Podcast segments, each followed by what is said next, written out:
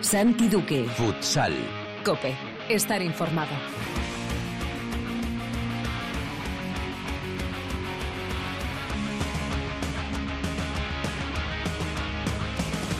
Hola, ¿qué tal? Bienvenidos a Futsal Cope, la casa del fútbol sala en cope.es.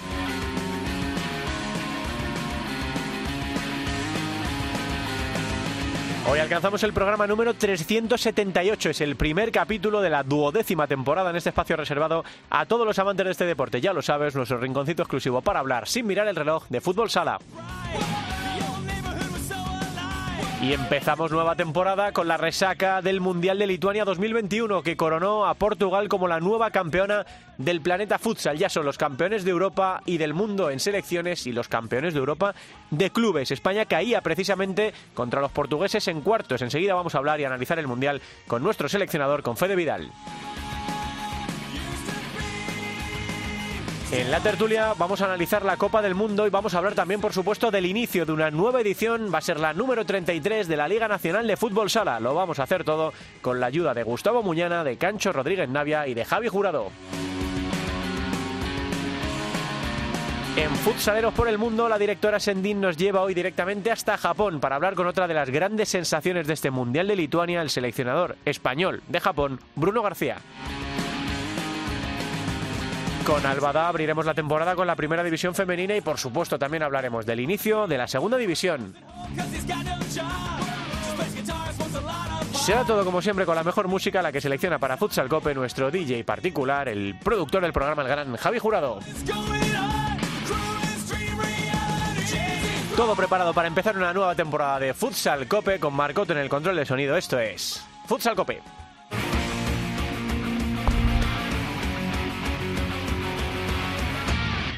Lil Nas X, I sentenced you to five years in Montero State Prison.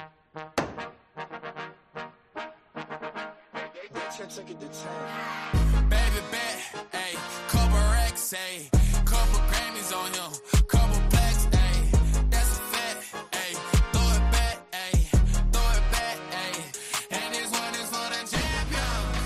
Portugal nos ha dado motivos para no pasar por alto a nuestro país vecino en cuanto a fútbol sala se refiere, ahora mismo los dominadores en selecciones y en clubes, así que vamos a ambientar este primer programa de la temporada con la música que ahora mismo lo está petando en Portugal, que no tienen que ser necesariamente temas de cantantes portugueses como este Industry Baby de Lil Nas y Jack Harlow.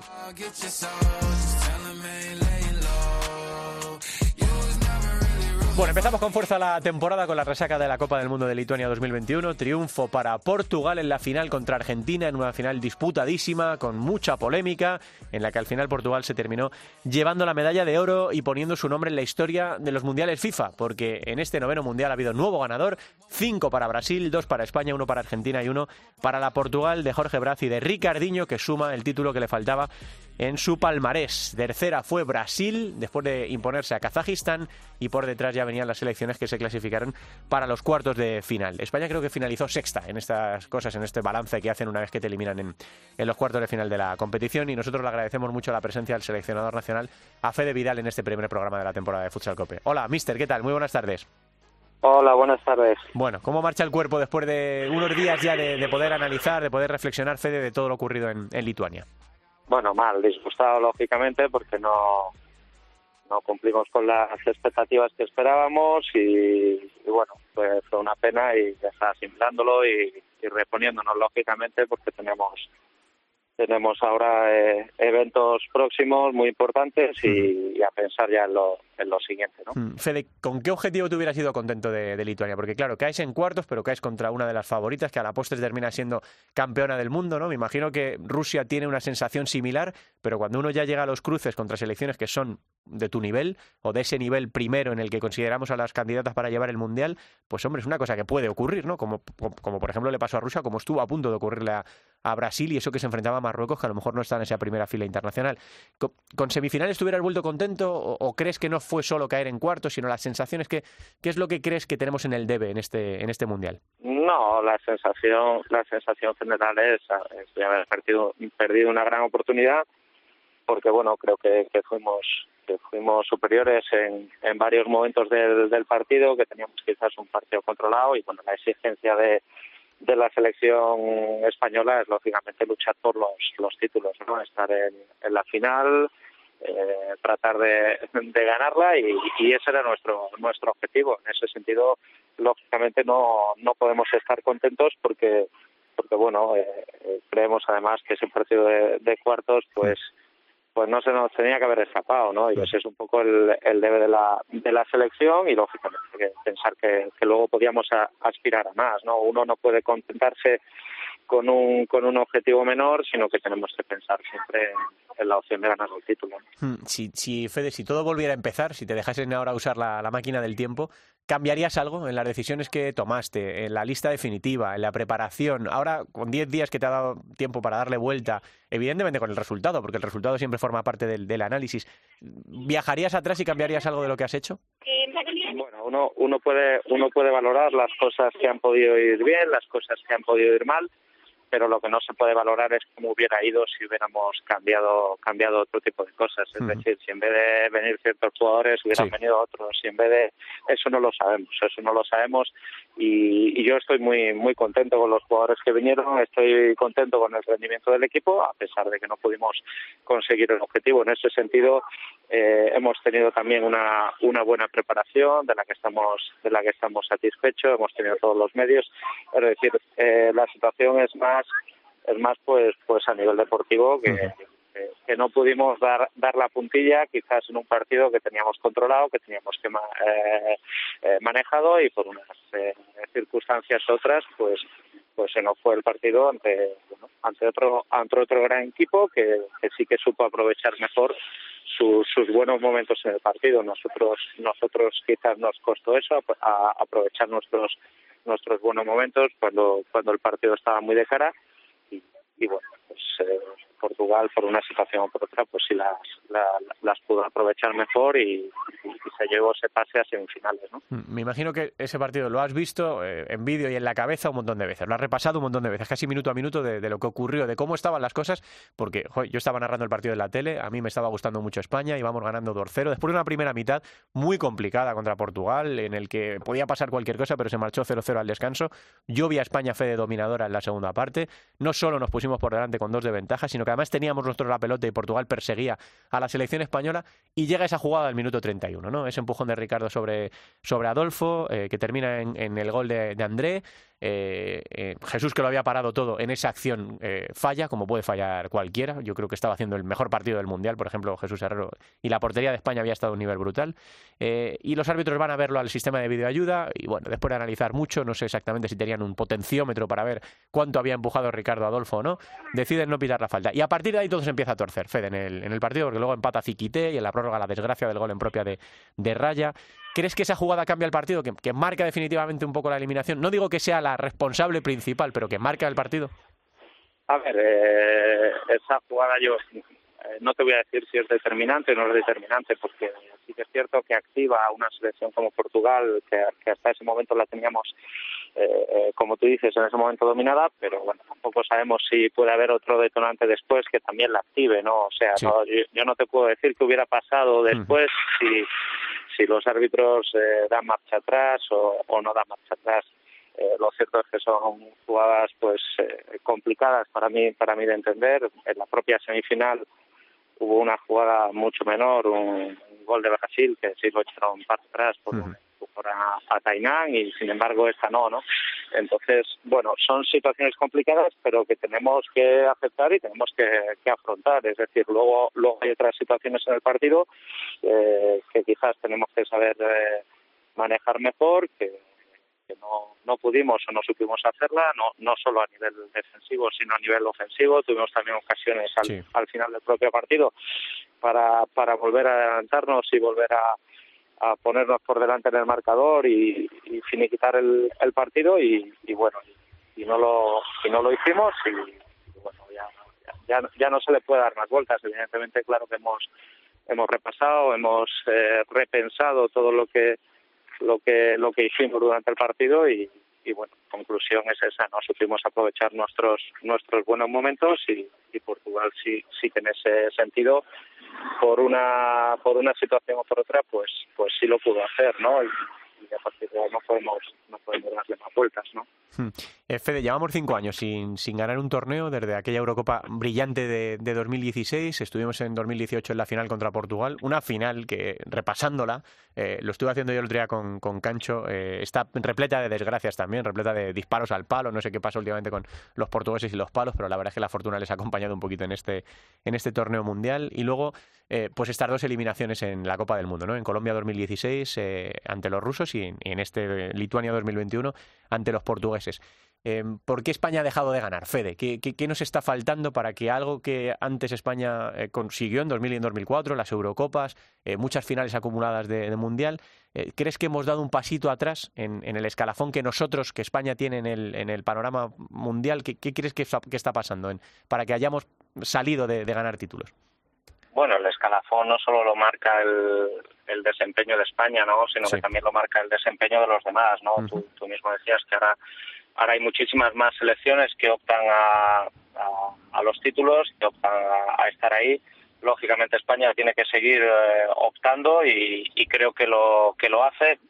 Simplemente te, te de reflejo Portugal que ha sido ahora la campeona del mundo sí. octavos cuartos semifinales ha pasado por prórroga y la y la final la ha ganado por la mínima. Eso dice muchísimo no solo de no solo de Argentina no solo de Kazajistán no solo de España no solo de Serbia sino de de muchísimas selecciones que han estado en el camino de Portugal. Es decir eh, ganar ganar es muy es muy complicado. Cada vez hay más selecciones que lo pueden hacer, eso es una es una bendición para nuestro deporte. Uh -huh. y bueno, y nosotros yo prefiero quedarme con, con eso, con, con momentos puntu puntuales. Es, es, fácil generalizar, decir si, si estamos eh, más adelante, más atrás, pero la, la realidad es que las, las, las situaciones igualadas en los últimos en los últimos eventos pues no, no han podido caer de nuestro lado por, por suerte por desgracia y, y esa es la realidad. Eh, yo creo que, que, en España se sigue trabajando eh, muy bien en todos los aspectos a nivel de, de base a nivel de, de, clubes a nivel de, de selección y que tenemos que seguir mirando mirando hacia adelante y, y bueno tratar de evidentemente de, de pensar en qué en qué podemos mejorar y esa es nuestra nuestra nuestra capacidad también no el, el, saber que hay cosas que tenemos que tenemos que mejorar pero eso no quiere decir que España haya dado pasos pasos a, hacia detrás no eh, viene ahora, como tú dices, gracias a. Bueno, gracias. El, COVID no ha tenido ni, nada de, ventajas, ¿no? Pero bueno, se dan situaciones raras, Fede, como que termina un mundial y en tres meses empieza una Eurocopa, ¿no? Que eso, al final, cuando eh, has caído en cuartos de final y todo el mundo dice que lo mejor en el deporte es volver a competir cuanto antes, ¿no? Eso no suele pasar en selecciones, porque en selecciones, pues pierdes un mundial y tienes que esperar cuatro años normalmente, o, o pasa mucho tiempo hasta la siguiente Eurocopa. Bueno, en este caso, tres meses es lo que nos resta para que el 19 de enero arranque en los Países Bajos eh, esa nueva Eurocopa, que creo que es la decimotercera Eurocopa de, de la UEFA.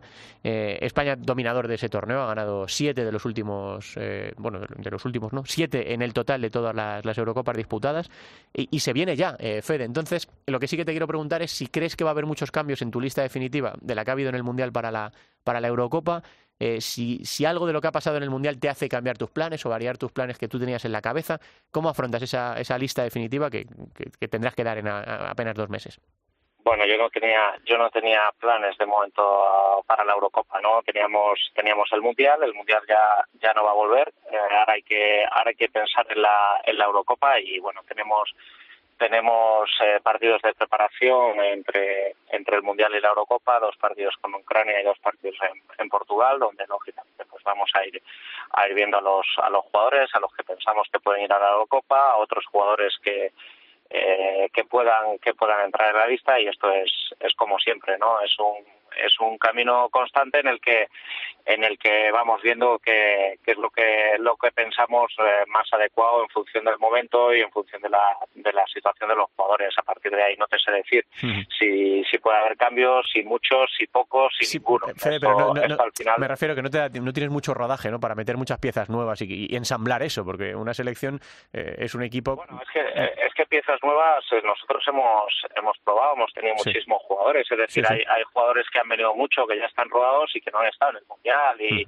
y hay otros jugadores que, y te digo, pues, eh, ta- también podríamos pensar que, que, por ejemplo, eh, Raya no había podido tener un, un rodaje previo con la selección y sin embargo ha, ha estado con nosotros, ha hecho un, un gran mundial, es decir, luego luego depende de cómo de cómo están los jugadores, de la personalidad de, de ellos y, y eso y eso también también son cosas que, que nosotros valoramos, nosotros tratamos de llevar siempre a los a los jugadores que que dentro de que mejor están, mejor puedan adaptarse a, a la idea de juego también de la, de la selección, eh, a los más adecuados en función de todas las necesidades que puedes tener en un, en un gran torneo como este. Al final tienes que tener una, una selección equilibrada en todos los aspectos del juego y eso es lo que, lo que vamos a intentar hacer nuevamente y, eso es lo que creo que hemos, que hemos conseguido llevar al, al Mundial. ¿no? A partir de ahí, pues, pues lógicamente ya, ya veremos los, los jugadores y la lista que, que puede estar en el europeo. ¿no?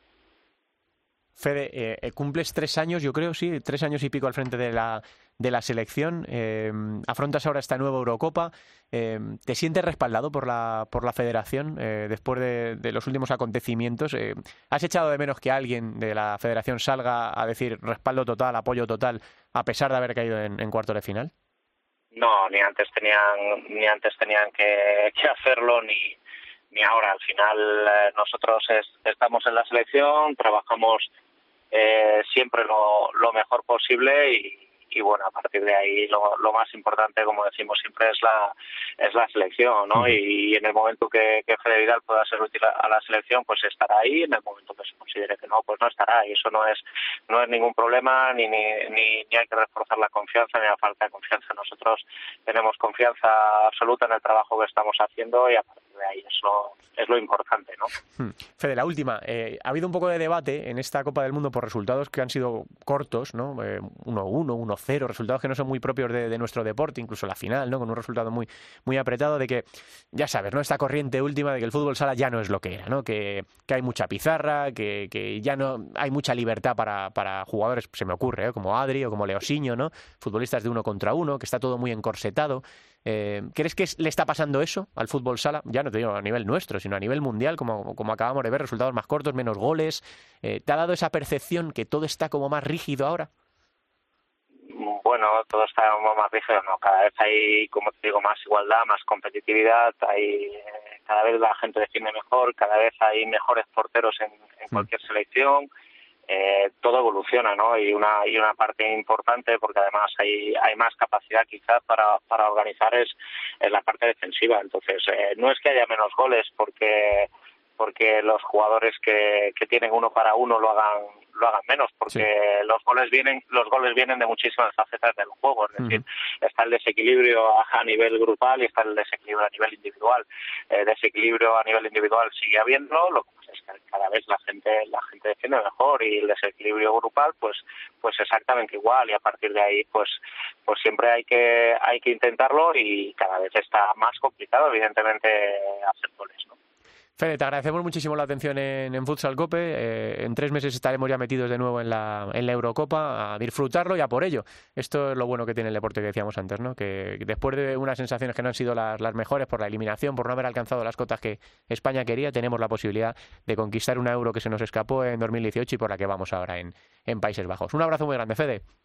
Nada, un abrazo a vosotros, muchas gracias. Fede Vidal es el seleccionador nacional y es la apertura de este primer programa de la duodécima temporada. Vamos con la tertulia. No me importa lo que de mí se diga, vive usted su vida, que yo vivo la mía. Que solo es una, disfruta el momento, que el tiempo se acaba y para atrás no verá.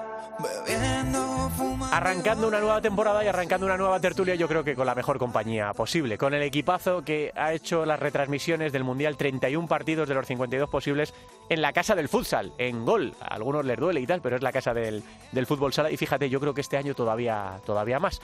Pero bueno, de eso ya iremos hablando a lo largo de, la temporada, porque Gol y la Liga Sports, eh, además de las autonómicas, van a ser la referencia de- del fútbol sala un año más en la Liga Nacional de Fútbol Sala. Y las voces que eh, vosotros, que ustedes van, van a escuchar, pues les suenan mucho de Gol, de la Liga Sports, de Pista Azul, de Cope. Y de todos los sitios donde haya un balón en juego. Está el vicepresidente y subdirector del programa, Javi Jurado. Hola, Hola, ¿qué Javi. tal? ¿Qué tal? Me gusta lo de vicepresidente. Bueno, aquí lo importante son los cargos, luego ya Claro, hombre, lo que se haga. eh, no te cabe ni en la placa ya que tienes en la mesa, ¿eh? No, no, no, he pedido otra Swancar por si acaso para que vaya. Y amplíe la mesa también. De dos filas, claro que sí. Y está el comentarista de la Liga Sports, de gol, de pista azul, eh, analista del fútbol sala en España y una de las personas que más sabe de este deporte que nosotros conocemos, Gustavo Muñana. Hola, Gus, ¿qué tal? Muy buenas tardes. Muy buenas tardes y un placer estar aquí inaugurando esta temporada en Futsal Cope y la verdad es que le queda bien el cargo a Javi. ¿eh? ¿Verdad? A Sí, sí, Javi todos los cargos que le ponga le, le queda fenomenal. En Palencia es un- una autoridad. Por Y, al día que voy, y el día que voy bien, bien, bien vestido, ya eso ya es... ¿Cuántos años, no? De aquello de Avellán de vestidos bien, ¿eh? Aquel día Eh, que fuimos a al Bernabéu. sí señor. Bueno, estamos todavía con la resaca caliente, Gus Javi, de, de lo que ha ocurrido, de esa primera estrella para Portugal. Llegó el noveno mundial y llegó un equipo más, una selección más, que se suma, que escribe su nombre en la historia junto a las de Brasil, España y Argentina, eh, para ganar una Copa del Mundo. Y fíjate lo que ha tenido que sufrirlo Gus, eh, prórroga contra Serbia, prórroga contra España, penaltis y prórroga contra Kazajistán o prórroga y penaltis contra Kazajistán. Y al final se llevaron la, la estrella, eh, los, los de Jorge Braz, eh, que suman su primer título mundial. Pues la verdad es que eh, hay que decir que no es nada fácil, como tú bien has dicho, ganar un mundial y desde luego no lo, no lo es eh, siendo campeón siendo campeón de Europa y, luchando contra los equipos que había. Pero yo creo que ha sido el que mejor ha manejado no una situación de urgencia, sino un, un torneo. Yo creo que también le ha gustado ir tapado, es decir, ser ese lobo con, con el disfraz de oveja y que otro llevasen el, el cartel de el cartel de favorito. Entonces le, le ha gustado que, que hablasen de Bebe, la baja de Edu Sousa, eh, Ricardinho muy mayor, los jóvenes, tal. y Yo creo que, que la trayectoria ha ido de, de menos a más, se ha ido consolidando y está claro que al final es el triunfo de un equipo que, que tiene una identidad, eh, de un equipo que, que tiene un foco, de un equipo en el que una estrella como Ricardinho ha sabido adaptarse a, a su rol, no secundario, pero sí eh, otro tipo de juego que tenía que hacer y un equipo que al final la apuesta que hacen en Portugal por los jugadores jóvenes se ve reflejada en la selección y todo esto tiene un comienzo que es en 2012 cuando Pedro Díaz, el responsable de fútbol sala en la Federación de Portugal, presenta un plan estratégico nueve años después son campeones de Europa, son campeones del mundo, son campeones de Europa de clubes también por algo será. Sí, ahora mismo el rival a batir en clubes y en, y en selecciones. Está también en esta tertulia, no podía faltar el maestro. Eh, le, le escucharán ustedes desde 1992, creo que dice en su perfil de Twitter, haciendo fútbol sala. Lleva dos estrellas cosidas en el pecho. De momento, lamentablemente, eh, desafortunadamente, son las dos únicas que tiene la selección española porque no pudo ser en esta novena Copa del Mundo. Es Cancho Rodríguez Navia. Hola, Cancho, ¿qué tal? Muy buenas tardes. Hola Santi, ¿cuánto tiempo? Me tienes que aguantar en gol, me tienes que aguantar aquí, a Javi Jurado, al hombre bicentenario, ¿eh? Al señor ese que tienes enfrente, al tal Gustavo Muñana. Tu mujer está encantada. claro que sí. Bueno, pues estábamos haciendo una primera eh, valoración eh, general, Cancho, de este triunfo de Portugal en, en un mundial, en un noveno mundial de la FIFA, que se pudo celebrar con un año de retraso, que tuvo partidos espectaculares, aunque yo creo, ahora lo comentaremos, que ha sido un fútbol sala un poco rácano, del que hay gente que echa de menos tiempos pasados. Así que quiero esa primera valoración tuya, de qué te ha parecido esta Copa del Mundo y este triunfo de, de Portugal. Sí, normalmente cuando haces los análisis a posteriori es todo mucho más sencillo, ¿no? Es verdad que todos jugamos un poco a ser adivinos, a pensar quién iba a ganar. Parece que hay un juego, sobre todo con las redes sociales, a ver quién sabe más de este tipo de cosas, ¿no? Yo creo que nadie pensaba, ni siquiera Portugal, que podía, que podía tener una estrella en el pecho. Lo que pasa es que luego las circunstancias se han ido dándose. Es verdad que han sufrido mucho en casi todos los partidos. En el último creo que es de los pocos que ha ido ganando eh, en, los, en los 40 minutos de juego. O sea, fíjate qué, curiosidad. Pero es verdad que a nivel general, luego entramos en detalle, a mí me me ha defraudado mucho el Mundial. Eh, esperaba mucho más de selecciones potentes como Brasil, como España, por supuesto, incluso Rusia, que cayó ahí por la parte del cuadro complicada. A nivel de organización, creo que se pierde cada Mundial, se pierde una posibilidad de, de seguir creciendo. Es lamentable que haya una media de 900 personas en un, en un evento tan importante y con tanta trascendencia tanta afición futsalera como existe en el mundo. Es, es un desastre lo del videoarbitraje, por mucho que nos quieran contar. Es decir, creo que hemos visto que, que se sigue habiendo mucha diferencia entre, los árbitros más que entre los clubes. Y luego la última excepción es la de la de España, que como bien dices tú, Santi, eh, los que hemos visto la- el esplendor y hemos tenido la suerte de vivirlo desde cerca, ese esplendor es lo que suponía la selección española, no solamente por títulos, sino por competición, por, por jugadores, por, por estructura, pues también ha sido otro paso atrás. Javi Jurado, entre los que te has narrado y los que te has visto, pues por encima de, de los treinta y pico partidos en esta, en esta Copa del Mundo, eh, ¿va a invitar a comer él? Eh, Cancho, ¿está confirmado? Hombre, tiene que blanquear todo esto. ya pasó por el cajero, ¿eh? Que no- Bueno, Javi, pues cuéntame, ¿qué, qué te ha parecido esta Copa del Mundo de, de la FIFA que hemos tenido la suerte de poder contar en, en gol? Bueno, ganó a lo mejor una de las favoritas, pero sí ganó una buena selección. Estaba claro que iba a ganar una selección sudamericana o una selección europea. Y cuando todos apuntábamos a que la final anticipada era ese Brasil-Argentina de semifinales, bueno, pues ganó una buena final. A fin de cuentas es la vigente campeona de Europa. O sea que tampoco es nada que nos, que nos chirríe, ¿no? En exceso. Con respecto a España, pues eh, bueno, es la apuesta que hay. Eh, tocaba hacerla, ahora va a quedar otro match ball por delante, decepcionado evidentemente con- como todos.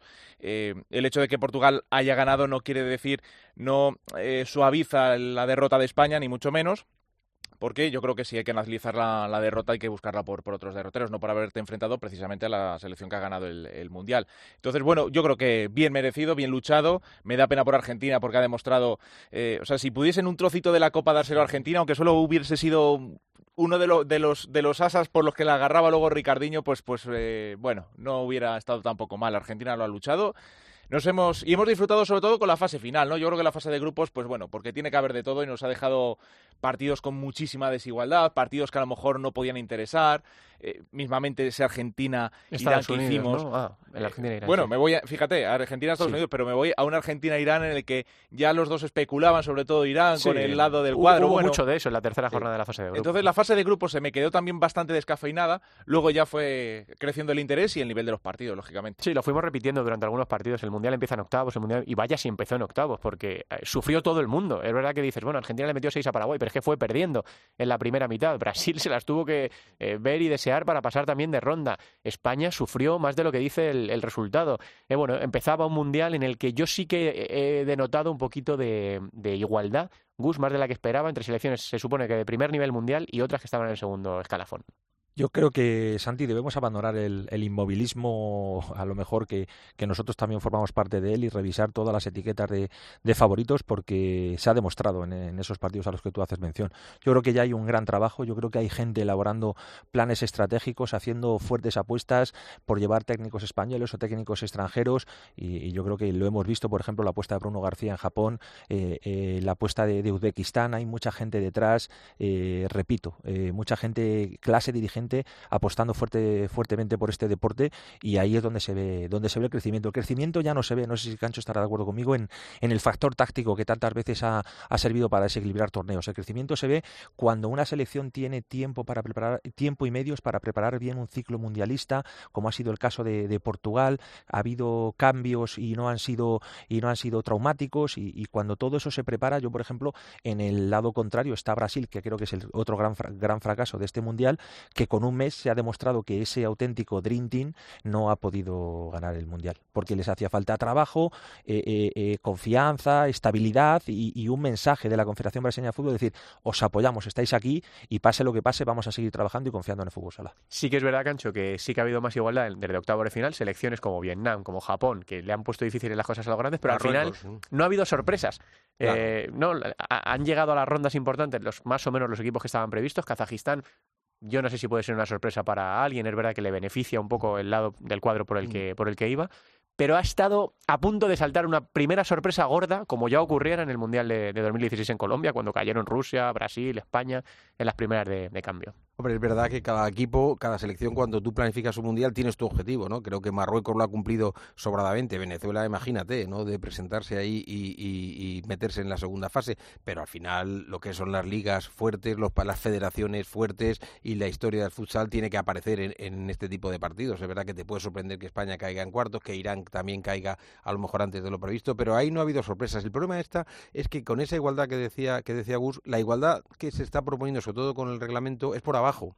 Entonces, cuando tú igualas por abajo, baja el nivel. Es decir, que eh, a mí ver un, perdonadme, pero ver un Brasil-Marruecos en una fase de, de- de- de toma y daca que acabe 1-0, pues independiente de cómo haya sido el partido, que tampoco fue tan bueno, pues te, te chirría, te chirría. Los que hemos tenido la suerte de ver a Brasil durante muchos siglos, eh, eh, siglos y siglos, porque somos muy mayores, pues te, te da pena, ¿no? Entonces yo creo que eso es lo que tiene que hacer eh, la FIFA. Está muy preocupada de algunas cosas, de algunos detallitos, de, de todas esas tarjetas inútiles, pero sin embargo de lo que es mejorar el juego por arriba, y eso solo se mejora con el reglamento y con, y con la apuesta de, por este deporte desde la base, pues en ese paso, insisto, hemos dado un t- y tiene que fluir el dinero, tienen que llegar las ayudas directas porque al fin y al cabo esto es cuestión de dinero. La gente se sorprende del éxito de Marruecos, pero igual es una selección que Hichandu Week eh, le propone un plan estratégico al presidente de la federación, Que es un fanático de fútbol sala, se lo compra y no solo se lo compra, Gancho, Santi, Javi, es que les, le hacen una ciudad deportiva a Hichandu Week y le permiten y le permiten traer jugadores del extranjero y, y le, y le pagan una preparación súper exigente con partidos en, en toda Europa, incluso, incluso en Sudamérica. Entonces, con lo cual, eh, eh, no, no, hay, no, no hay que sorprender. El único pero que le puedo poner a Marruecos es que jugase sin pivot. Entonces, allí, allí juegan todos igual, de 4-0 y tal. Pero bueno, pero es algo que a mí me aseguran periodistas marroquíes que van a empezar a tratar de generar pivots. Ellos ya saben sus, sus fortalezas, pero también conocen Sus sus, carencias, ¿no? sus debilidades, sus un poco con los porteros. Claro, bueno, pues también, pues también tra- trabajará con los porteros, pero, pero te quiero decir que, Sí. que más o menos todo el mundo sabe dónde está. Venezuela puede ser la única excepción que confirme la regla por la crisis eh, social, política y, sanitaria en la que se han visto asolados y desde luego hay que dar un aplauso a la Vinotinto. Pero el resto de equipos de que la gente se sorprende, Vietnam tiene a un, Vietnam tiene un mecenas como Mr. Tu, eh, eh, eh, Uzbekistán tiene a, Usmanov también, otra persona que apuesta por el fútbol sala. Tailandia, que lo conoce Cancho, tiene a Disak Ben, ben, Ben. O sea, es decir, tiene gente pro hombres que, que velan por los intereses del fútbol sala. Me estoy alejando un poco a lo mejor de lo que la gente quiere escuchar que es fútbol sala, pero es que detrás del fútbol sala hay una gestión que es importantísima, que era la que se refería Jorge Braz ayer.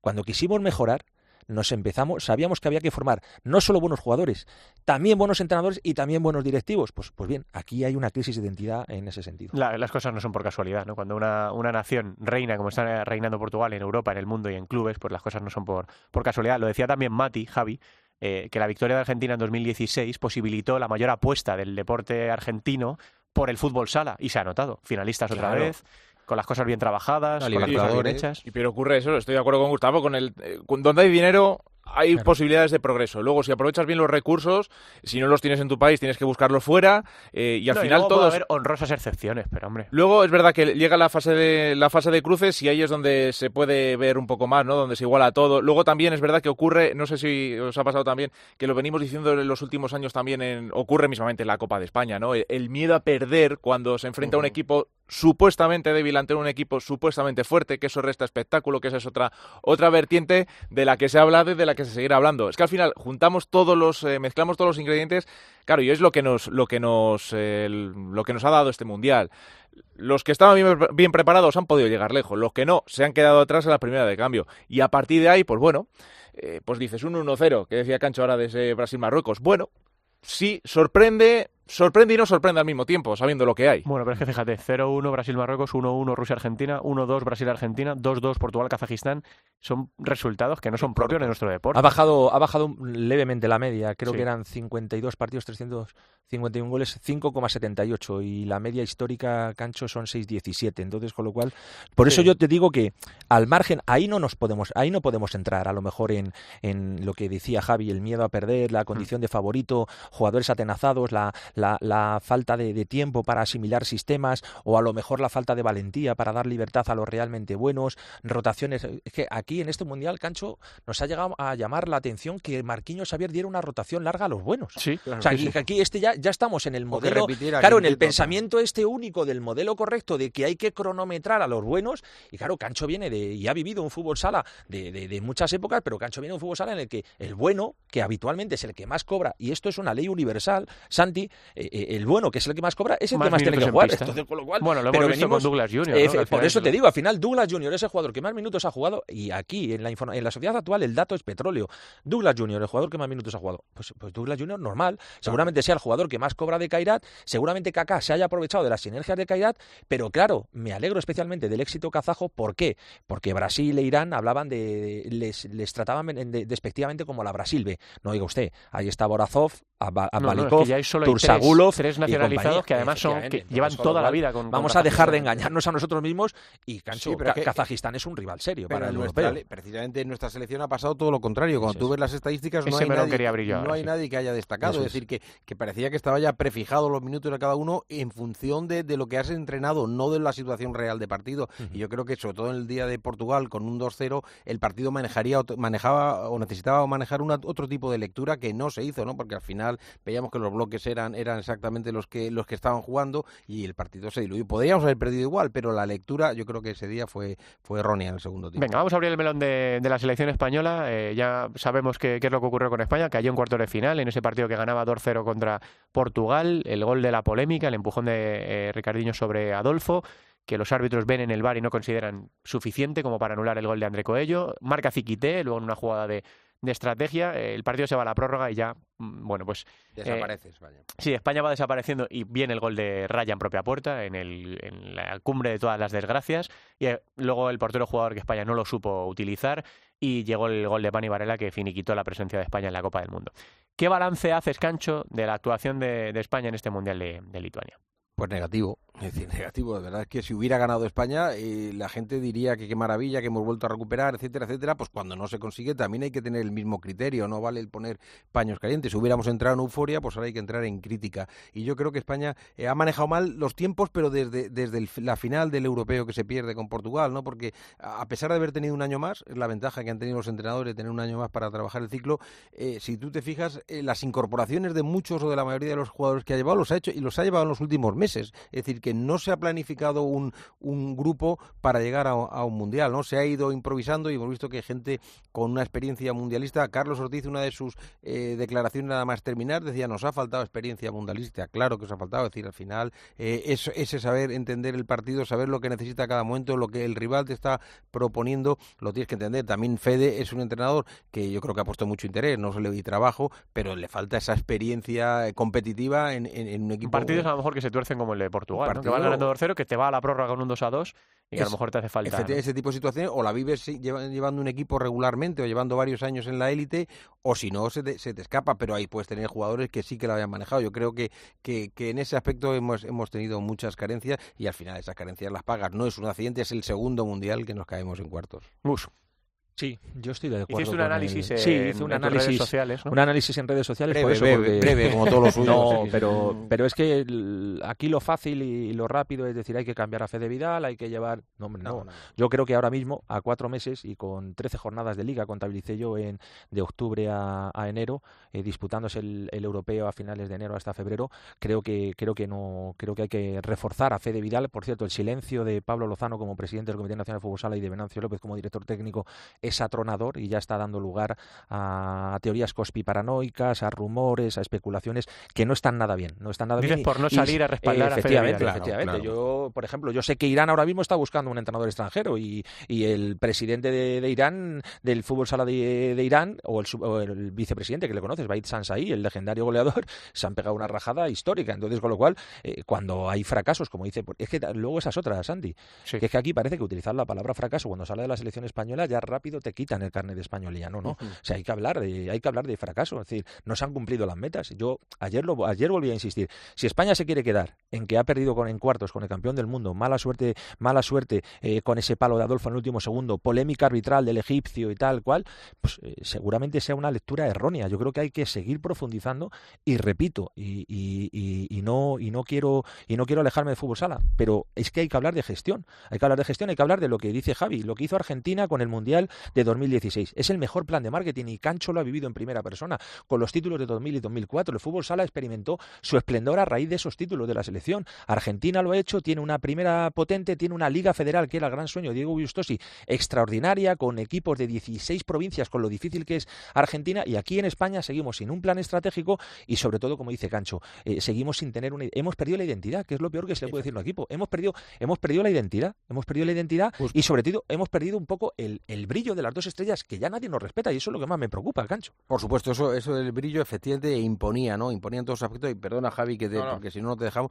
Pero ya hablando puramente y poniendo el dedo en la llaga en, en- en la, confe- en la eh, confección que se ha hecho de las plantillas, a mí hay cosas que me chirrían. Es decir, y eh, el tema de Eric Martel. Eh, Que no esté el que ha sido probablemente el mejor jugador de la liga no tiene ningún significado si no hay un tema político detrás que con el tiempo yo creo que acabará saliendo. Es decir, que, que tú lleves a Didac Plana como recurso para, eh, si en un momento dado el 5 para 4 lo necesitas en, en- en juego, pero es el descarte en los partidos de, de, de vuelta, no tiene sentido. Es decir, son, son conceptos de, de- Hay de decisiones entrenador. también difíciles de entender como es que Sergio González sea titular, que por un fallo en el Mundial de Japón de repente desaparezca ya en, Por eso te decir que desaparezca en octavos y cuartos. creo O sea, decir que, que la- ha superado un poco la situación, de repente eh, eh, se ha visto que, que, que, no se estaba respondiendo, que el equipo, a pesar de, de, de, ir avanzando, no estaba jugando bien y eso ha generado dudas. Y si el entrenador, que es un altavoz de todo lo que pase, tiene dudas, en la pista se ha reflejado y hemos visto eh, comienzo que con, con, Santi lo comentábamos en los partidos dubitativos de España, unos comienzos... Y luego también una reflexión eh, general, eh, para todos, eh, que aquí, aquí perdemos y ganamos todos, o sea, aquí hemos fracasado todos. O sea, decir claro. que todos los que queremos a fútbol sala español, una reflexión, qué bueno es Ziquite, qué bueno es Alfonso Jesús, qué bueno es Tomás Paso, qué bueno será su hermano Bernardo, Bernardo. qué bueno, qué buenos van a ser todo, todo el sub-20 de Sporting, qué bueno será Silvestre y compañía. Claro, es que no sabemos los nombres de los jugadores de Portugal, no porque, porque les hemos visto. Aquí en España es muy difícil ver a, a Bernat Povil, eh, a Gordillo hay que verle campeones de Europa sub-19 ganando a esa generación de Portugal. A Gordillo hay que verle en el filial de Palma ya con minutos en primera. Hola. A Ricardo, a Ricardo le rescata, a Ricardo le rescata a Josan de la cantera del Pozo, dándole minutos y, y, y formándole. Me quedan, me quedan muchos. Eh, eh, seguramente Antonio Pérez, Antonio Pérez, por ejemplo, en Jaén sea el proyecto, eh, el Dani Rodríguez ha ido mm, puliéndole y esculpiéndole, pero no están, no están, no están, ni, ni todavía se les espera, porque a lo mejor ahora no es el momento de, de, quemarlo, no lo sé. La verdad es que esa disyuntiva también habrá que tratarla en otros programas cuando salga la lista Fede de para ver no a quién señala, sino cuáles son las decisiones que toma eh, o si realmente sigue por una línea continuista. Creo que seguir por una línea continuista es un, es un error. Por ejemplo, está el caso de Carlos Ortiz. Carlos Ortiz va a ser un jugador súper exigido en una plantilla bastante reducida como el Barcelona, aunque cuente con la total confianza de Jesús Velasco. Ayer leíamos unas declaraciones de Rodrigo Hardy. Rod eh, Carlos no ha anunciado su retirada de la selección. No pero de deja, hecho, dejaba la puerta abierta. Exactamente. Rodrigo Hardy se ha retractado. Rodrigo Hardy, el capitán de Brasil, ha dicho que lo dejaba y luego ha dicho voy a luchar. Eh, Rodrigo, pero si en 2024 vas a tener 40, 41 años. O sea, es decir, muy mal le va a ir a Brasil. Y muy mal le va a ir a Brasil si tiene que seguir poniendo con 41 años a, a Rodrigo Hardy, cuando uno de sus puntos débiles ha sido que le han atacado muchos equipos con movilidad y ha tenido cierres con muy, muy veteranos y, con, y, muy lentos, como Rodrigo, Marlon, incluso Le, que se quedaba en la grada. Entonces, todo eso lo tendrán que analizar. Y aquí en España, pues sí espero cosas nuevas, pero también no solo las espero de Fede, también las espero de los clubs. O sea, decir que es que hay que poner, hay que poner el talento, hay que subir a los jugadores jóvenes. Que tú decías, o sea, hablabas de Gordillo, jugador que es que en, en primera división tampoco claro, han tenido mucho, mucho claro, tienen, claro. cuando les vemos aparecer puntualmente en partidos, mira, es que se ha quedado corto y aparece este chaval y tiene buenos minutos, tú date cuenta que aquí la novedad ha sido, dice, lleva a Mellado, pero. Mellado ha hecho un temporadón, ha marcado diferencias en la Liga Pero Mellado, Mellado, incluso Eric Pérez son unicornios, hacerme caso. Mellado una grave lesión de rodilla igual que Eric Pérez. Mellado le rescata a Guillamón de un equipo de tercera con la mediación de la Federación de, de, de Fútbol de Murcia, de Luciano Herrero, para, para recuperarle para la élite y lo consigue. Eric Pérez estaba desahuciado en Santa Coloma y va a Betis y los servicios médicos de un equipo de fútbol le, le recuperan y ahora mismo le convierten en una, en una serie alternativa con su edad para ser ese pivo diestro que necesita la selección. Entonces, con lo cual aquí hay muchas, muchas cosas que, que analizar en, en, profundidad. Por eso digo que a lo mejor que es una responsabilidad general. Tenemos un problema todos, no tiene un problema Fede Vidal. O sea, decir, no tiene un problema la federación. Tenemos un problema todos los que queremos el fútbol sala español. Lo que pasa que como vivimos también una lamentable situación institucional, aquí siempre hay sospechosos habituales. Entonces, por eso siempre pongo el ejemplo de Argentina.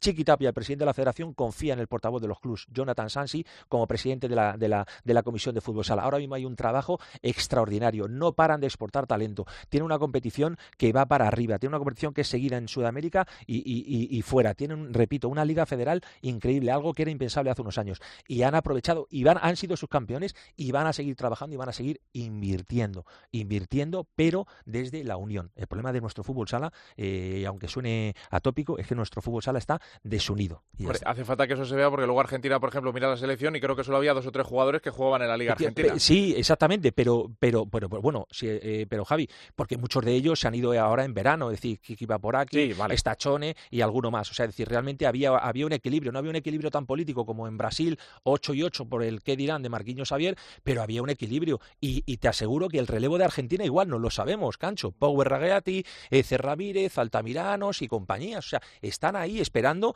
a que les den la oportunidad en un equipo de Europa y realmente diremos, ¿de dónde ha salido Raghetti? No, es que Raghetti lleva jugando un año en Palma y otro año en Noya. Y este año, a, ayer, eh, ayer, o sea, perdón, el pasado fin de semana marcó un auténtico golazo. Oye, ¿de dónde ha salido Power Raghetti? Power Raghetti ha salido, ha salido de aquí. Igual que Santi Rufino, que va a ser una de las sensaciones de Industria Santa Coloma, fue el máximo goleador de segunda división con el Barça B la pasada temporada. Entonces, realmente les estamos haciendo el trabajo y ellos se están formando en un Erasmus, en la Liga Española, en la Liga Italiana, y luego realmente nos sorprenderá el nivel de Argentina en el relevo generacional.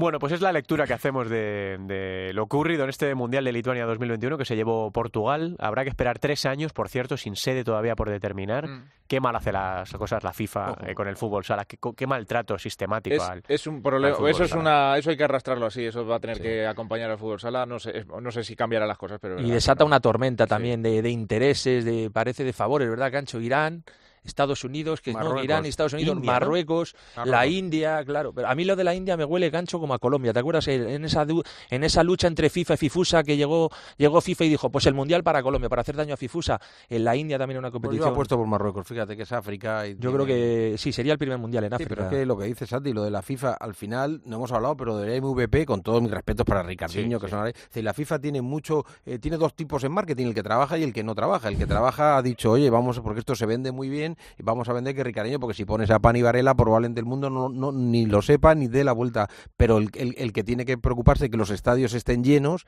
es decir, ese estado dormido, ha estado, ha estado Sí. veraneando por Lituania y le ha gustado o de mucho. poner, de facilitar a la gente poner la- las faltas en, el- la realización, o poner el tiempo cuando hay un expulsado, o cosas ejemplo. así que son muy de fútbol sala y la FIFA, el fútbol sala por el momento se lo pasa por, por donde todos sabemos. Bueno, el europeo que empieza en nada, en apenas tres meses y pico, eh, será la próxima gran cita del, del fútbol sala en Europa, eh, Países Bajos 2022, del 19 de enero al 6 de febrero. Vamos a ver, como dice Agus, qué decisiones toma, toma Fede.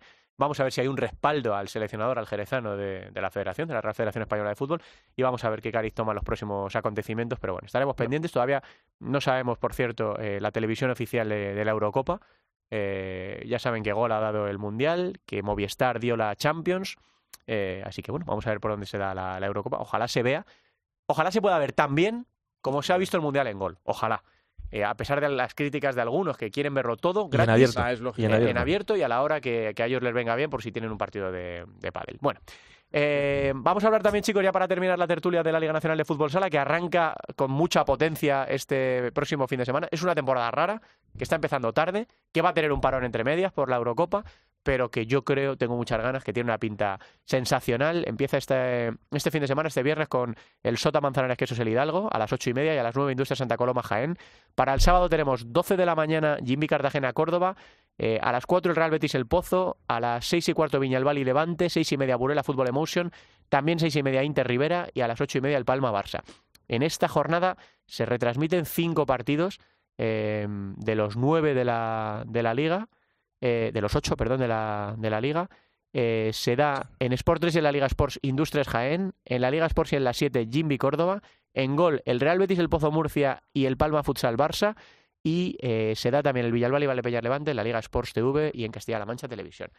¿Qué expectativas, Javi Ju, tienes de esta Liga Nacional de Fútbol Sala que está a punto de, de arrancar? Pues bonita porque además los equipos, hay equipos de la zona media que se han reforzado. Tengo muchas ganas, por ejemplo, de ver ese Betis El Pozo, por ejemplo, que vamos a dar en gol el sábado. Eh, el Betis ha dado un salto de calidad. Ha metido pólvora, eh, se espera un poquito más de esos equipos. Viñalbal y Valdepeñas pues va a tener también que también se ha reforzado muy bien. Otro equipo que va a dar mucha pelea en la zona templada. Eh, que te voy a contar, pues eso, de Jimby Cartagena. Eh, Industria Santa Coloma también tiene que dar un paso arriba. Jaime, por ejemplo, está muy renovado también en A ese ver, Levante. ¿no? A ver, Levante, temporada Champions. Es, es, es muy exigente, fíjate, pero, pero mm, me da que los no está ilusionando en exceso la pretemporada, los refuerzos para un equipo, la gente que se ha ido, yo creo que a Esteban se le va a echar de menos.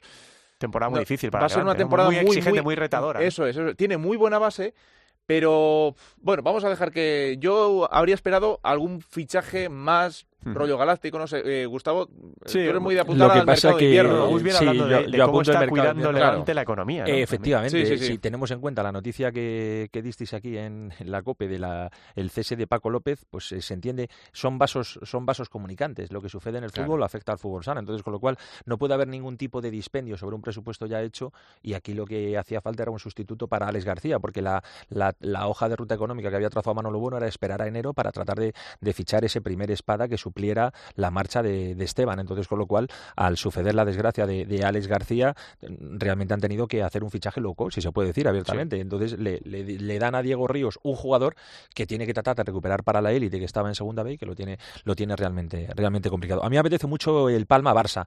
También hay que, hay que poner en, en- en antecedentes a la gente. Jesús Velasco ha empezado a trabajar con la base del equipo esta semana. Es decir, y Sí. todavía, y todavía le falta, por ejemplo, a André Coelho. Eso también ha sucedido en otros muchos equipos que sin internacionales. La eliminación de España ha facilitado el trabajo Sí, a muchos. Lamentablemente sí, ha facilitado sí. el trabajo a muchos entrenadores, pero a mí me apetece mucho ver el, el Palma-Barça porque creo que los fichajes de esta ventana de, de- de verano a coste cero han sido espectaculares. Les veo jugando a otra cosa, ha cambiado un poco la, la fisonomía del equipo, la idea de juego no. Y el Barça, quiero ver el nuevo Barça de, de Jesús Velasco. Cancho, ¿qué te llama la atención? ¿Qué te, qué te apetece más, ya no de esta primera jornada, sino si quieres de esta Liga Nacional de Fútbol Sala que está a punto de arrancar? Bueno, me apetece ver un poco la consolidación de equipos que, que están haciéndolo bien, ¿no? Como Palma, ¿no? Es decir, Palma eh, ficha bien, fíjate, a Cainán, a Mancuso, es decir, gente eh, de, de un nivel que ya es una apuesta definitiva, no se puede seguir quedando ahí con las expectativas. La apuesta del Barça, a pesar de, que, de todo el problema que tiene institucionalmente de económico el Barça, pues el- el meter a Pito, aunque sea a coste cero, el sueldo de Pito es más que el de Gustavo eh, aquí en la Copa. Es decir, que, que, que- que es importante toda esa apuesta. Inter ha fichado muy bien, eh, creo que, que trae la Raúl Gómez. Es decir, y luego Viñalbali, eh, Jimby, es decir, son equipos que ya, ya, ya no es una sorpresa que estén, es decir, que Sí. están consolidados socialmente, institucionalmente también y han hecho una apuesta deportiva. Entonces creo que es una liga apasionante. Hay otros que se van a caer. Yo creo, por ejemplo, que Osasuna va a sufrir mucho. Va a ser difícil que le podamos ver. Ojalá me equivoque, ¿no? Por, por lo que es, pero creo que es difícil que le veamos ahí entre los ocho primeros. Pero es una liga que, que, que tiene la etiqueta de ser la mejor liga del mundo. Que no nos dejemos engañar eh, pensando que vamos a seguir siendo la mejor liga. Vemos la de Portugal, la de Argentina, que comentaba Gur, pero sigue siendo una liga apasionante. Es que la liga solo la puede ganar uno, pero ya hay una serie de equipos a los que se les pide dar un paso más. Y son Sí, sí. equipos de la zona alta. Bueno, o sea, que que lo va a haber- rozó va a haber Levante el año pasado. El club, eh, la lista de clubs con urgencias aumenta mucho. Sí, ¿eh? claro, o sea, sí, es decir, aquí ya Sí, sí, sí, sí. finales, títulos y tal. y aquí, la, aquí sí, sí, Tú deja sí a- vamos a usar la palabra fracaso numerosas veces a lo largo de la Pozo con lo temporada. que se han reforzado sin El ganar un Pozo, año más. Pozo, no hemos hablado del Pozo, que no habíamos hablado del Gadella, Pozo Murcia. Gadella, Tainán y, Mati Rosa, que ojalá vuelva a ser el jugador que era. Ojo, ojo que es año 3 de Diego espera- Decimos que no nos gustan las etiquetas, pero hay muchos equipos de los que se espera mucho más. Y saber si al final, por fin, alguno de esos que está ahí a la expectativa puede ganar un título. Porque Claro. es lo que decimos todos los años, ¿no? A ver quién sustituye a Jaén en esas Copas de España, porque no lo ha habido. ¿Cu- ¿Hace cuántos años, Gus, que no gana un título alguien que no sea Barça, Inter o el Pozo? Pues, Pues desde desde el- Jaén. La, la Copa de la Copa de Jaén. ¿Y en- antes de en eso? Wizzing, no, En- 2018. En Liga, en Liga eh, creo Santiago, de- Santiago, lo Belle Santiago en la Pero en Copa Liga de Zaragoza Playas. 2007. Y en Y Liga en de Liga Playas de del Playas. 2002. o sea, Fíjate. fíjate, 20 años hace Sí, sí, que sí. no gana la Liga alguien que no sea ¿Será de este tres. el año? Claro, que a veces no pueden llamar Bueno. vendemotos, la liga más igualada, la liga Bueno, es que está muy igualada, pero al final los títulos siempre ganan los mismos. Sí, bueno, pues eh, se viene una liga apasionante, la Champions también, eh, esta Eurocopa que está por, por venir y todas las cosas bonitas que van a pasar esta temporada en, la Liga Nacional de Fútbol Sala y las vamos a ir disfrutando semana a semana, no solo en Futsal Cope, sino también, ¿tienes alguna primicia que dar, Gus? Pues en Pista Azul, que después de la pandemia vamos a recuperar nuestra, nuestra periodicidad, por decirlo de alguna manera, después de esos calendarios tan difíciles de, de seguir y de elaborar un programa, pues vamos a recuperar con cositas, con sorpresas, manteniendo la, la estructura que tan buen trabajo nos ha dado con el, la labor de Javier Salcedo arbitral, Valle y Adri Martiño también eh, con, con la pizarra y, y, por supuesto tengo mucho, mucho que debatir con, con Cancho porque siempre veo el fútbol sala diferente, diferente que él. Eso nos enriquece a, a todos. Bueno, pues Gol, la Liga Sports, eh, las autonómicas, eh, veremos si en algún sitio más. Este año donde no se va a ver el fútbol sala eh, es en Teledeporte, eh, porque Radio Televisión Española se ha bajado de la apuesta por el fútbol sala, O le han bajado. o le han bajado, y todavía está, creo, ¿no?, abiertos los procesos judiciales de la pasada temporada. Por supuesto. Absolutamente. Así que bueno, en Teledeporte no se va a ver el fútbol sala, se va a ver en Gol, se va a ver en la Liga Sports TV, se va a ver en las autonómicas y veremos si se puede ver en... Y, y un matiz, la Liga Sports, para que no nos pille el toro, es de Sí. suscripción, son 20 euros. La pasada temporada dimos 199 partidos, eh, 100 creo que los hizo Javier Jurado. Más, más. o más, Javier Jurado. Pero es decir, que, que realmente merece la pena. Son partidos que se quedan ahí almacenados y como bien ha dicho Santi, si te vas a jugar al pádel o tienes la comunión de, de tu hija, luego lo puedes ver tranquilamente. E incluso puedes mutearlo si no te gustan los comentaristas. claro que sí. Lo importante es que la gente siga apoyando el fútbol sala.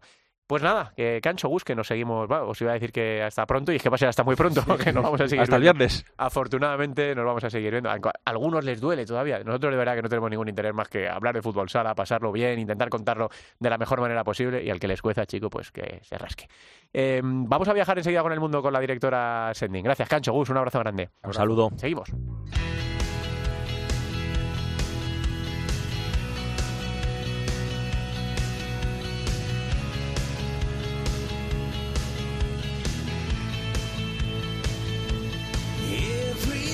Cómo me gusta escuchar esta sintonía de nuevo para viajar por el mundo, que ahora ya se puede, ¿eh? ahora ya con, gel, con mascarilla, con un poquito de cuidado, pero ya se puede viajar por el mundo. Hay que rellenar algunos formularios más de los que había que rellenar antiguamente, pero se puede, se puede. Y nosotros nos vamos a ir ya hasta Japón. Aquí en España, en Madrid, son las una y media de este 6 de octubre.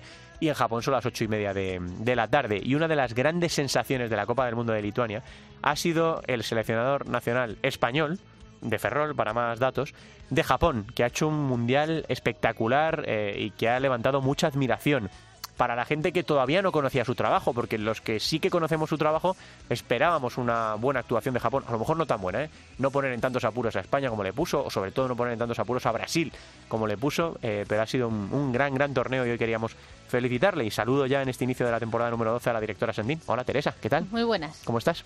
Pues eh, un poco entre en, con ganas de empezar y extrañada por volver a estar aquí, volver a pisar los, los estudios y volver a seguir eh, viajando y visitando a todos los que tenemos por ahí perdidillos. Bueno, hoy es una visita de lujo, ¿no? El otro día cuando me preguntabas, ¿qué hacemos? ¿Repasamos futsaleros? Digo, no, no, hay que hablar con Bruno. Hay que hablar con Bruno porque todo el mundo está hablando de, Bruno García y de su Japón, Teresa, de, del espectacular mundial que ha firmado y de cómo ha peleado su equipo, lo bien trabajado que estaba. Es eso que algo que a nosotros no nos sorprende mucho, pero es verdad que luego hay que hacerlo en una Copa del Mundo y, él ha brillado allí, ¿no?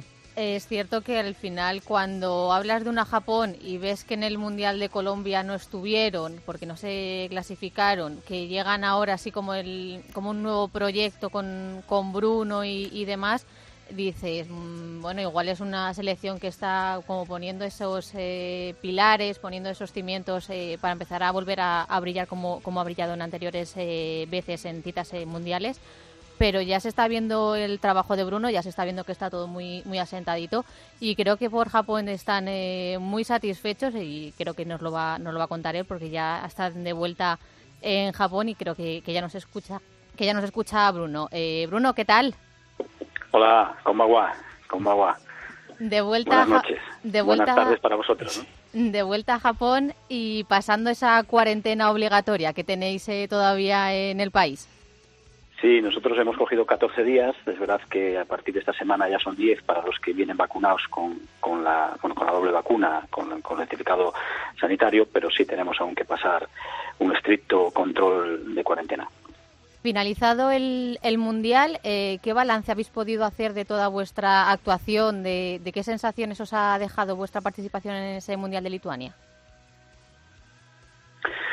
Bueno, pues para hacer un balance tendríamos que, que, analizar un poquito diferentes factores condicionantes, ¿no? Pero a nivel tanto objetivo como subjetivo, muy buenas sensaciones porque llegamos a octavo de final y es verdad que queríamos un poquito más, pero no ha podido ser y a nivel subjetivo pues que nos hemos hemos dado un salto importante acercándonos a, a nivel competitivo a selecciones top como España, eh, Brasil, Paraguay, ¿no?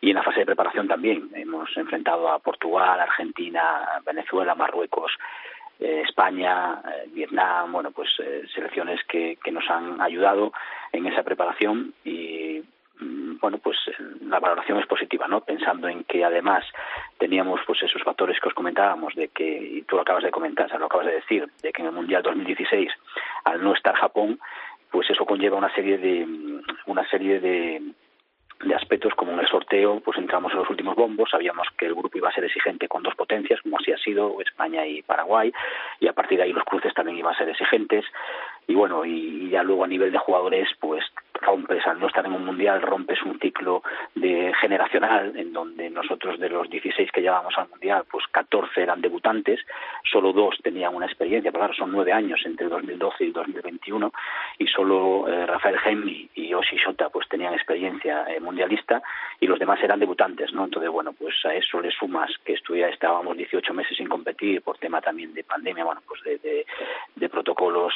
de cuarentenas y demás, se iban una serie de, de que no ayudaban ¿no? Para, llegar a este mundial. Hemos hecho una planificación muy exigente, sobre todo en la parte específica del último ciclo antes de irnos a Lituania. Y, y la verdad que con todo eso, en resumen, pues la, la valoración es muy, muy positiva. Viendo todo lo que nos comentas de, de todos los condicionantes que traéis detrás, de eh, esa imposibilidad de, de competiciones eh, locales, de todo ese cambio generacional, eh, viendo vuestras sensaciones y, y, vuestra participación, ¿Hubierais, eh, eh, se os hubiera quedado un regustín diferente si hubierais conseguido un pasito más y, haber llegado pues a, a una fase eh, siguiente? Claro, nosotros teníamos una, una, lo dije varias veces, ¿no? Una firme intención de ser protagonistas. Lo hemos sido, ¿eh? Lo hemos sido porque porque bueno eh, pues todos lo sabéis lo habéis visto no Japón eh, nuestro planteamiento era nuestro objetivo y, y, reto era ser protagonistas no y pero no solo eso sino ganarnos el, el, el poder ser protagonistas no y, y, a partir de ahí pues intentar llegar lo más lejos posible. Eh, nos hemos quedado en octavos. También sabíamos que bueno pues como te comentaba antes que los cruces iban a ser muy exigentes. Delante teníamos una selección top como Brasil y estuvimos hasta el final no hasta hasta los últimos minutos los llevamos a, los al periodo crítico de un partido pues con el partido muy igualado y, y, con nuestras opciones. Pero bueno pues al final no pudimos jugar esos cuartos que, todos hubiésemos querido y, no solo eso mucho más no pero siendo eh, por otro lado pues analizando muchas cosas eh, te garantizo que ha sido ha sido positivo eh, ahora ya que ya ha acabado el, Mundial, que ya se empieza a mirar a los siguientes pasos, ¿qué planificación hay en la federación? ¿Qué objetivos os empezáis a, marcar mirando al, futuro y a seguir evolucionando dentro del fútbol sala y todo este proyecto que capitaneas? Bueno, pues mira, yo cuando llego en el 2016, después de, de, de mi estancia en Vietnam, eh, después del Mundial, pues llego aquí con dos objetivos. Uno que es devolverle el estatus a Japón, como estábamos hablando ahora, o sea, devolverlo a, al top en Asia, como siempre ha estado. O sea, es una potencia con Irán y con Tailandia eh, en las últimas eh, tres décadas y eso que nos llevara al mundial, ¿no? Porque no podía estar dos mundiales sin, sin poder, sin jugarlo, ¿no? Entonces era el primer objetivo, digamos, de rendimiento, ¿no? Y luego había, eh, bueno, muchos más objetivos, pero había otro que era, eh, en ese momento, en el 2016, Japón, a nivel federativo, pues está trabajando mucho en la última década en la formación de técnicos japoneses y me pidieron de que, bueno, pues estaban pensando en el 2016 si darle la oportunidad ya a un entrenador japonés o esperar un ciclo más para dársela después, ¿no? Porque esa inversión en, en la escuela de entrenadores quería normal, ¿no? Como cualquier país eh, que está creciendo muchísimo, pues llegar el día de mañana con, con, con un entrenador de nacional liderando la selección, ¿no? Entonces el segundo objetivo era más de formación para que los técnicos que estén conmigo pues saliesen reforzados de, de, nuestro trabajo en este ciclo mundialista para poder liderar el día de mañana pues la selección no entonces bueno pues los dos objetivos los hemos cumplido y ahora pues es el momento de evaluar no qué, qué se ha hecho y, y de decidir a nivel personal ya también pues eh, cómo vamos a, continuar. Pero Japón como proyecto tiene un, un plan que es eh, ambicioso, porque en el 2032 quieren ser campeones del mundo y para eso pues eh, hay que no solo hay que trazar un milimétrico plan estratégico sino que hay que poner a aquellas personas que sepan liderar ese plan para que esa ese porcentaje de flexibilidad que tiene que tener toda planificación y reconducción de los líderes que sean capaces de, llevarla a cabo, ¿no? Porque no es sencillo, y pero Japón tiene un, un, un plan eh, diseñado y realmente pues es, es eh, importante para para que siga creciendo el que se bueno pues eh, sigan ese, esa hoja de ruta, ¿no? Y viendo un poquito la situación eh, del fútbol sala que hay, que hay en Japón, ¿en qué momento eh, se encuentra? Eh, ¿En el momento de dar ese paso más, de convertirse ya definitivamente y asentarse entre una de las eh, ligas más eh, potentes a nivel eh, mundial? ¿En qué momento, de, después de toda esta situación de, del COVID y que se vuelva todo un poquito a la normalidad, cómo está ese fútbol sala en Japón? Pues mira, la liga eh, es la liga más estructurada de Asia. Son 14 temporadas ya y sí es verdad que tiene, se tiene que replantear el, el, ya acercarse a ligas eh, potentes a nivel mundial, ¿no? Europeas como España, eh, o mundiales como Brasil, ¿no? Es decir, tienes que mirar siempre las ligas más importantes porque está lejos de, esas ligas a nivel de profesionalismo, a nivel de jugadores que tienen dedicación exclusiva para este deporte y a nivel de que hay, bueno, pues bastante condicionantes para la llegada de, técnicos y jugadores extranjeros, ¿no? A nivel de tasas, de impuestos y demás, bueno, pues es, es eh, limitante, ¿no? Para poder tener aquí a primeras figuras mundiales, tanto en los banquillos como la, en la cancha y, y eso los clubes lo saben y hay pocos clubes, ¿no? que pueden que pueden optar a eso. Entonces eh, tiene que plantearse el, el, seguir creciendo para acercarse a, a ligas importantes eh, tanto en Europa como como en Sudamérica sobre todo, ¿no? Entonces en esa línea están y, claro, eso no se hace a corto plazo, ¿no? Entonces, para mí también tiene que ir de la mano con esa exportación de jugadores a ligas importantes, a ligas españolas, portuguesas o ligas europeas o, eh, sudamericanas, para que paralelamente pues el nivel de la selección también crezca, ¿no? Porque tiene que ser un trabajo conjunto entre clubes, liga, eh, federación y todos los actores protagonistas que están en el entorno del futsal. Bruno, que te agradecemos mucho la, atención, eh, que puedes estar bien, bien orgulloso de lo que hiciste con tu selección en Japón en, la Copa del Mundo, que nosotros presumimos mucho de, ti.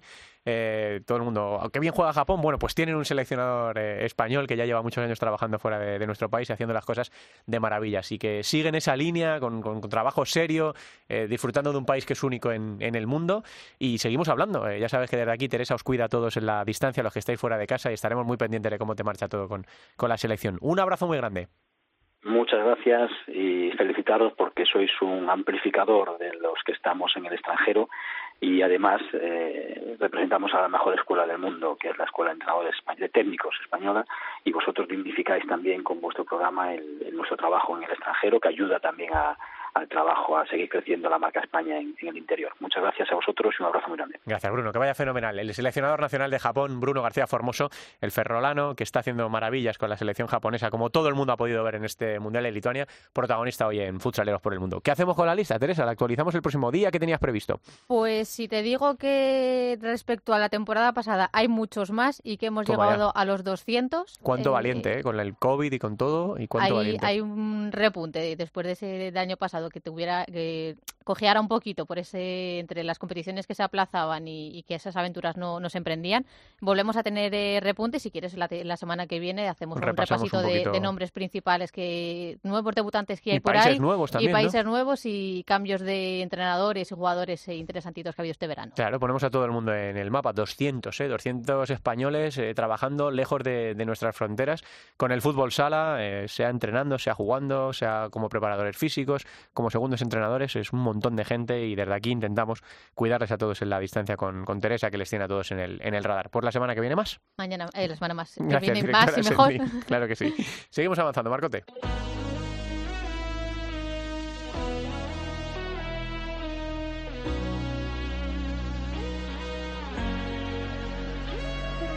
Você podia ter caprichado menos no beijo. Devia ter pegado leve na hora de amar. Podia ter falado não ao invés de aceito. Talvez a história da gente não tava onde tá. O que eu dei pra você, tudo, tudo que eu tinha pra dar e do que que adiantou? Nada, você só queria brincar.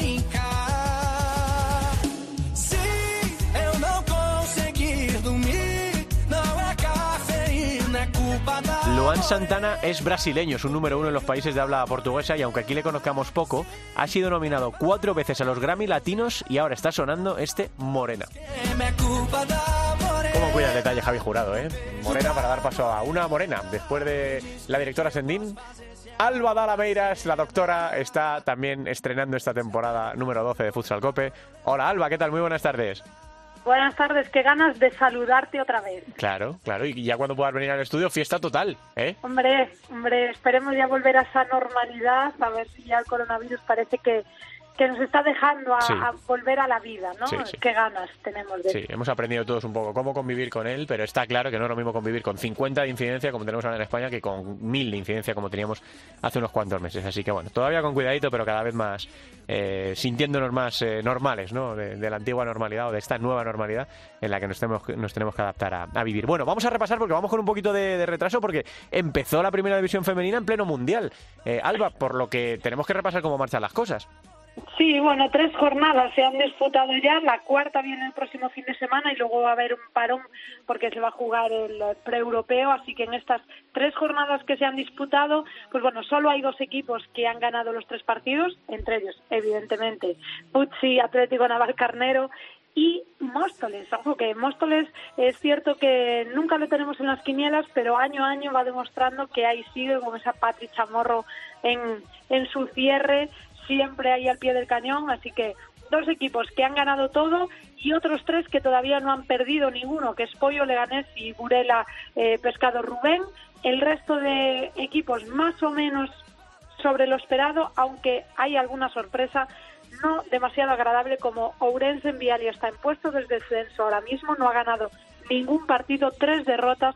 También sorprende ver a Roldán y a Universidad de Alicante con dos y un punto respectivamente. Eh, no han ganado tampoco ningún partido. Es cierto que solo llevamos tres jornadas, que ya sabemos cómo empiezan las temporadas, que no hay que sacar conclusiones. Queda mucho por delante. Lo único, la mala noticia que hemos tenido ya nada más empezar la temporada, cosas que no nos gusta hablar, son las lesiones. Vanes Otelo se lesionaba eh, en verano, ahora Leti también de, de Atlético Navalcarnero, lesiones graves, lesiones de larga duración. Ya sabemos las rodillas que, que lata dan últimamente Mm. en el fútbol sala y sobre todo en fútbol sala femenino. Así que, bueno, mm, tres jornadas que han dado para mucho, pero que queda muchísima temporada por delante. Así que seguro que, tal y como están las cosas, va a haber mil cambios y ojalá que lo disfrutemos y lo, y lo vamos a seguir contando aquí, ¿no? Cada semana. Claro que sí. Y ahora nos tienes que hablar de lo que se viene en esta jornada número 4, este próximo fin de semana. Pues sí, porque como decimos, queda una jornada, la jornada 4 se va a disputar y luego va a haber eh, tres semanas de parón por ese pre-europeo. De este fin de semana, bueno, hay varios partidos destacables. Me quedo con el Atlético de Navalcarnero Universidad de Alicante, porque Universidad de Alicante no ha empezado muy bien, pero es un equipo que siempre hay que tener en cuenta. Ourense en Viala y Marín Futsal, que es un derbi gallego, que los dos equipos están en puestos de descenso. Vamos a ver si Ourense saca esa garra que, que le caracteriza. Es cierto que también tiene muchas jugadoras lesionadas. Y bueno, eh, hay varios equipos o varios partidos con los que me quedo entre ellos. Solo voy a destacar uno más porque sabes que yo siempre Sí. me quedo con todos, porque todos me parecen interesantísimos. Pero el Melilla Torreblanca Roldán, porque Melilla fue la revelación el año pasado, este año se quedó sin su jugadora estrella que se la ha llevado Burela, la Emily Marcondes, y Roldán está también en puestos no esperados, es decir, hacia la parte eh, baja de la clasificación, pero son equipos que tienen jugadoras top y que seguro que a lo largo de la temporada se van recuperando. Bueno, y tenemos que hablar precisamente de eso, de ese parón que se viene por la disputa del- la de, la, de la clasificación para el europeo del 10 al 24 de octubre. Ya tenemos lista de Claudia Pons. Eh, Alba, conocemos a las 15 jugadoras que van a participar en esos partidos contra Eslovaquia, Italia y Suecia. Sí, bueno, el pre-europeo ya sabemos, y lo, de, lo recalcaba el otro día en Twitter, que eh, vamos a jugar el pre-europeo, pero ojo que solo se ha ganado, se ha jugado uno, lo hemos ganado nosotros, así que tenemos que rivalidar. Es cierto que hay muchos ojos puestos en estos partidos, a priori los rivales eh, no deberían, no deberían, a priori, no deberían de causarnos muchos problemas, pero ojo con Italia, que ya sabemos que a veces pues las tienes guardadas, ¿no? Eh, los partidos serán 20, 21, 23. De esas 15 jugadoras, eh, hay una combinación entre jugadoras jóvenes, muy jóvenes, y jugadoras que llevan ya eh, un gran recorrido, como por ejemplo Peque o Dani, pero mm, bueno, a mí me falta algún nombre, pero ya sabemos que es muy difícil hacer una lista. Me- hay una anécdota, ¿no? Una eh, curiosidad Sí. que hay dos jugadoras, Irene Córdoba y Laura Córdoba, que son gemelas, tienen 18 años, las dos juegan en Futsi Atlético Navalcarnero, jugaban en las categorías inferiores, han ascendido ya, Irene ya lo había hecho, ahora es Laura, y las dos jugadoras ya eh, me imagino lo, que será compartir con tu hermana eh, un pre-europeo en una selección nacional es eh, digno de admirar, son jugadoras que tienen muchísima calidad, que llevan jugando años en primera división, así que muchos ojos puestos en Irene y Laura Córdoba, jugadoras de 18 años del Atlético Navalcarnero. Bueno, pues toda la suerte del mundo para las chicas de Claudia Pons en ese pre-europeo que, como decimos, se disputa entre el 10 y el 24, aunque España juega el 20 de octubre contra Eslovaquia, el 21 contra Italia y el 23 contra Suecia. Así que contaremos aquí, por supuesto, lo que pase y también lo que ocurra en la cuarta jornada de- del femenino en Primera División. Gracias, Alba. Vamos hablando. Un beso. Gracias, hasta luego. Y vamos con la segunda división, Marcote.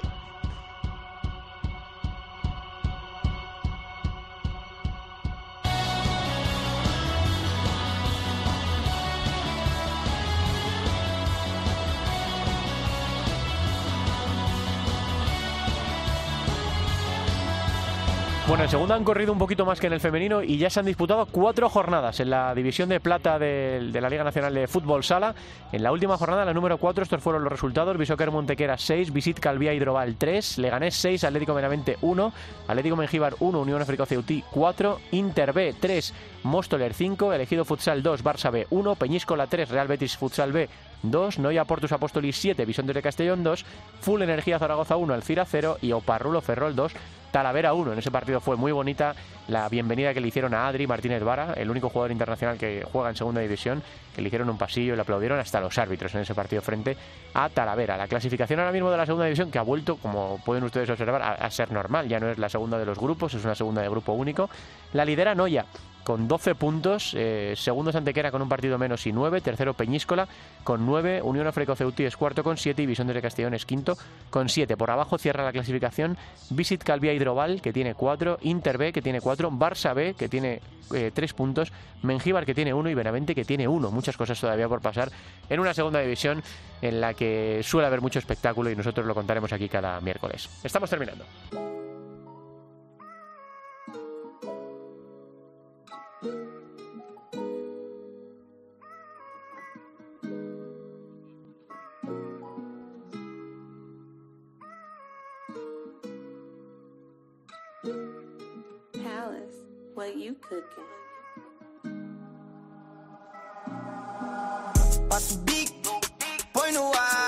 Terminamos este Futsal Cope con Matue, un rapero también brasileño que desde agosto está haciendo sonar con fuerza en Portugal este Quer volar, quiero volar, que lejos de lo inspirador que puede parecer su título es un tema bastante oscuro que tiene que mucho que ver con vampiros, sangre y almas. Bueno, pues casi casi una serie de Netflix, ¿no?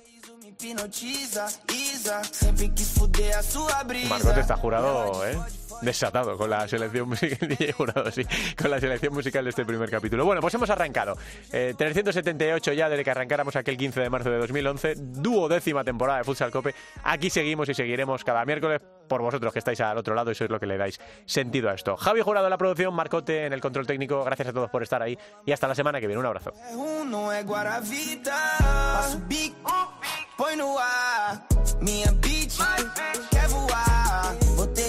Pro escapamento estralar. Troquei o tosse no poste, quem tava lá. Tomando gasolina, yeah. famoso comedor de prima. Yeah. Sexo, encanto, sorriso me hipnotiza. Isa, sempre quis fuder a sua, vem pra cá. Amplia lenda tipo Domen. Saí de Fortal, fui lá fazer meu próprio nome. E hoje eu fiz uma pilha, dá pra escalar. Quem não gostou agora vai ter que aturar. Ficando isso on the table, quer aprender inglês. Uau. Ela vem treinar boca uma aula por mês. Uau. Tome, tome, tome, bebe, bebe, tome, tome. Só sai do quiser. Santi Duque. Futsal. Cope. Estar informado.